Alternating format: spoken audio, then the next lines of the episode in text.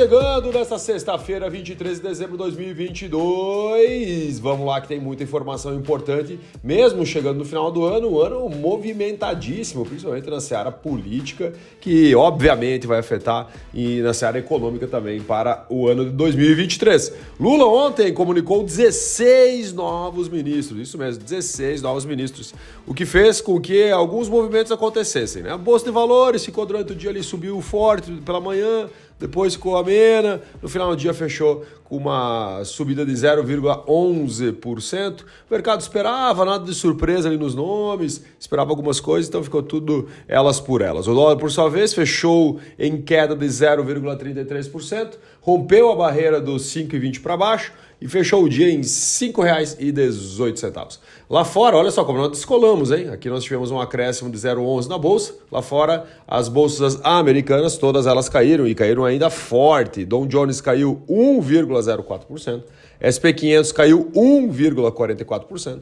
E a queridinha das empresas de tecnologia, a Nasdaq, caiu 2,18%. Bitcoin hoje às 5 horas e 30 minutos da manhã estava sendo cotado a 16.829 dólares, praticamente estável também, subindo 0,083. Petróleo às 5 horas e 34 minutos dessa manhã estava sendo cotado a 82 dólares e 34 centos o barril tipo Brent, uma subida do dia de hoje de 1,68%.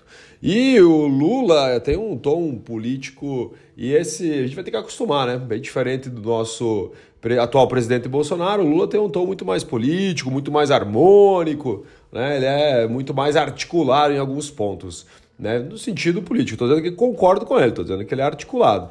Né, e, inclusive, ontem, né, quando ele foi anunciar os 16 novos ministros, a primeira coisa que ele começou, eu gostaria de agradecer né, o presidente do Senado, o presidente da Câmara de, dos Deputados, né, os líderes do governo, os senadores, ou seja, é, nós vamos ter que nos acostumar agora a ouvir muito esses discursos políticos de agradecimento, de massageamento de ego, né, para, uh, para os próximos capítulos, porque realmente o Lula conseguiu fazer uma manobra fantástica né, no que tange a questão da votação agora da PEC da transição. Inclusive, uh, conseguiu 331 votos favoráveis, primeiro e segundo turno na Câmara dos Deputados, para fazer um ajuste na eh, Constituição, precisa no mínimo 308, né? E ele conseguiu aí uma folga expressiva comparado com o que o mercado estava falando, que seria complexo né, para o PT aprovar uh, a PEC da transição. E ontem né, foram anunciados 16 novos ministros. Eu não vou trazer aqui hoje todos os nomes, devo ir fracionar durante semana que vem, começo do ano, um pouquinho sobre os nomes, falar um pouquinho sobre cada um deles, até porque não teve nenhum assim que chamou uau, a atenção. Né? O que chamou a atenção foi Geraldo Alckmin, mesmo que o mercado já falava assim, ó, oh, Geraldo Alckmin possivelmente vai ser um ministro e tudo mais. Mas por que, que eu trouxe aqui a questão do Geraldo Alckmin? Né? O Alckmin é vice-presidente. E ele pode ter uma função de ministro, Alexandre? Como é que funciona isso? Ele vai ter que é, sair lá de vice-presidente e para conseguir assumir a função de ministro? Não.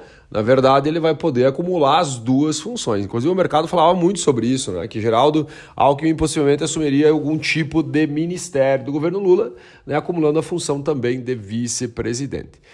E ele será ministro de Indústria e Comércio. Inclusive, a CNI, né, Confederação Nacional das Indústrias, ela até elogiou né, a escolha. Uma escolha que agradou, pelo menos, a CNI. Depois eu, eu vou até ler um pouco mais, vou me aprofundar um pouco mais no dia de hoje, já que foi ontem, né? Então, o dia de hoje, galera, final do ano, recesso, nós diminuímos bastante as informações, mas vou tentar ler um pouco mais e trazer para vocês semana que vem. Mas eu acredito que estará tudo esperado. Geraldo Alckmin é uma pessoa também articulada politicamente e possivelmente terá uma, um acesso um pouco mais fluido aí no setor da indústria e do comércio. Agora é a vez do orçamento 23. PEC de transição, tirou energia da galera, votação, manobra para aqui, para lá, e agora nós temos o que? O orçamento 23, que precisa ser aprovado até sexta-feira, porque depois a galera entra em recesso, né? Se não aprovar o orçamento, não tem orçamento para o ano que vem. Então agora o que vai bater nos próximos dias é o orçamento 2023 para o governo, para, para o novo governo. Então a PEC de transição aprovada, né, passou dois, os dois turnos pela Câmara dos Deputados. Lembrando né, que baixou para um ano né, a questão da PEC, da transição. E uh, agora a votação vai para o. E passou para o Senado também ontem. e agora a votação vai ser focada no orçamento 2023. Para onde vai o dinheiro da PEC? Vamos falar um pouquinho rapidamente para que você entenda um pouquinho o fluxo do dinheiro também. Lembra que eu sempre falo? Cuide aonde está indo o dinheiro das coisas. Não só do governo, mas vários outros dinheiros, né? O fluxo do dinheiro é muito importante para nós, inclusive, manobrarmos né, os nossos negócios, entendermos, será que nós vamos ser beneficiados de alguma forma? Então vamos lá, Bolsa Família 600 reais, mais 150 reais para filhos de até 6 anos. Salário mínimo, R$ 1.320 e aqui tem um pequeno, leve ajuste acima da inflação para o salário mínimo. Ou seja, a galera, em teoria, parte do pressuposto, que eles vão ter um pouquinho mais de poder aquisitivo. Mas é uma questão de uma fração muito pequena ali. É, eu acho que se não me engano, 17 reais, 16 reais, algo nesse sentido, a mais do que a inflação. Reserva de 11 bilhões adicionais para conceder reajustes de 9% aos servidores do Poder Executivo em 2023, né, para equiparar com o Poder Judiciário. Prevê também a destinação de 22,7 bilhões a mais para o Ministério da Saúde e um dos projetos que deve ser impactado é o Farmácia Popular. Então ele vai receber mais dinheiro ali no Farmácia Popular. Uh, contempla também 1,5 bilhão a mais para auxílio gás, né? então auxílio gás vai receber mais 1,5 bi. Prevê a destinação também de 11,2 bi para a educação em 2023. Então 1,5 vai para instituições federais tá, de ensino, tá? 11 milhões para transporte escolar na educação básica e 1,5 bilhão para merenda escolar. 2,15 bilhões a mais para a bolsa de estudo no ensino superior, beleza? Também nós temos a questão uh, de mulheres ali com violência e tudo mais, né? Também vai ser destinado uma grana. Eleva para 70,4 bilhões os investimentos do executivo em 2023, beleza? E por último aqui, o valor de emendas parlamentares de 38,8 bilhões né, que alta aí, só para você ter uma ideia, em 2022 tinha sido 35,7, agora 38,8 bilhões para emendas parlamentares. O que é isso aqui, Alexandre? Cara, é o dinheiro que vai na mão do lado da galerinha a galerinha distribui, distribui através de emendas parlamentares.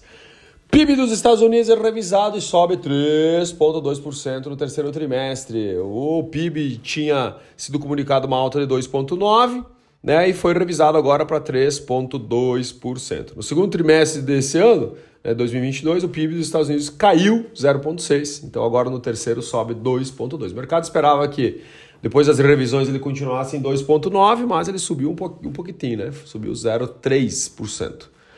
Estados Unidos enfrenta um caos aéreo. Olha só, os frios lá podem chegar a menos 50 graus Celsius e muitos voos. Somente no início de quinta-feira, mais de 1.200 voos dentro e fora dos Estados Unidos haviam sido cancelados por motivo né, de clima.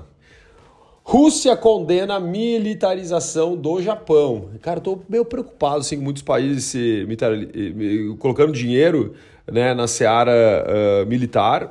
Para ter uma ideia, o Japão vai jogar 320 bilhões de dólares né, uh, para defesa né, para plano de defesa, se tornando a terceira maior, isso mesmo, a terceira maior potência militar do mundo, ficando atrás apenas dos Estados Unidos e da China nessa ordem. E a, a Rússia já tremendo a base, né? Falou assim: meu, o que, é que estão fazendo? Não pode. Está condenando né, uh, essa militarização do Japão, até porque eles tinham um, um, um tom muito mais harmônico pacífico né, no que tange a questão militar. Mas o Japão anunciou, falou assim, cara, estou preocupado. Né? Pô, vocês invadem a, a Ucrânia, a China uh, quer Taiwan, uh, a Coreia do Norte querendo soltar foguete, né? eu estou preocupado, eu vou me preparar para o pior. Né? Isso tem que realmente colocar na ponta do lápis, porque é complexo, cara. Eu acho que uma das coisas que a gente mais vai sofrer nos próximos anos aí é essa instabilidade militar. Banco Central Europeu pode aumentar a taxa de juros no me... com ritmos mais elevados nos próximos períodos. Né? Então eles não vão tirar o pé do acelerador dos juros, justamente por causa da inflação. O mundo inteiro, em 2023, eu acredito que vai ser um ano de muita, muita insegurança, vai ser um ano muito complexo em alguns aspectos, muito mais lá fora do que aqui dentro. A economia do Reino Unido contrai mais no terceiro trimestre do que a estimativa. Assim como nos Estados Unidos, houve uma revisão e ela contraiu mais do que a estimativa também. Olha só, economias de todo mundo sofrendo de alguma forma. Para finalizarmos, Putin quer o fim da guerra, né? Ele quer, é o discurso, né? Eu quero, nosso objetivo não é girar o volante do conflito militar, mas ao contrário, acabar com a guerra. Segundo Putin falou isso. Vamos nos esforçar para acabar com isso quanto mais cedo. Ele falou isso também. Só que os Estados Unidos acham que é puro papo, né? Então o Putin aí está tentando. Óbvio que a Rússia sofreu, está sofrendo muito com a guerra na Ucrânia, né? muitas baixas, né? está com bastante medo, galera sem experiência e tudo mais. Então agora talvez a gente tenha alguma mudança, né? mas eu acho que vai ser difícil, né? Muito mais pelo ego do maluco lá e também questão de baixar a guarda, né? A Rússia não tem muito histórico de baixar a guarda.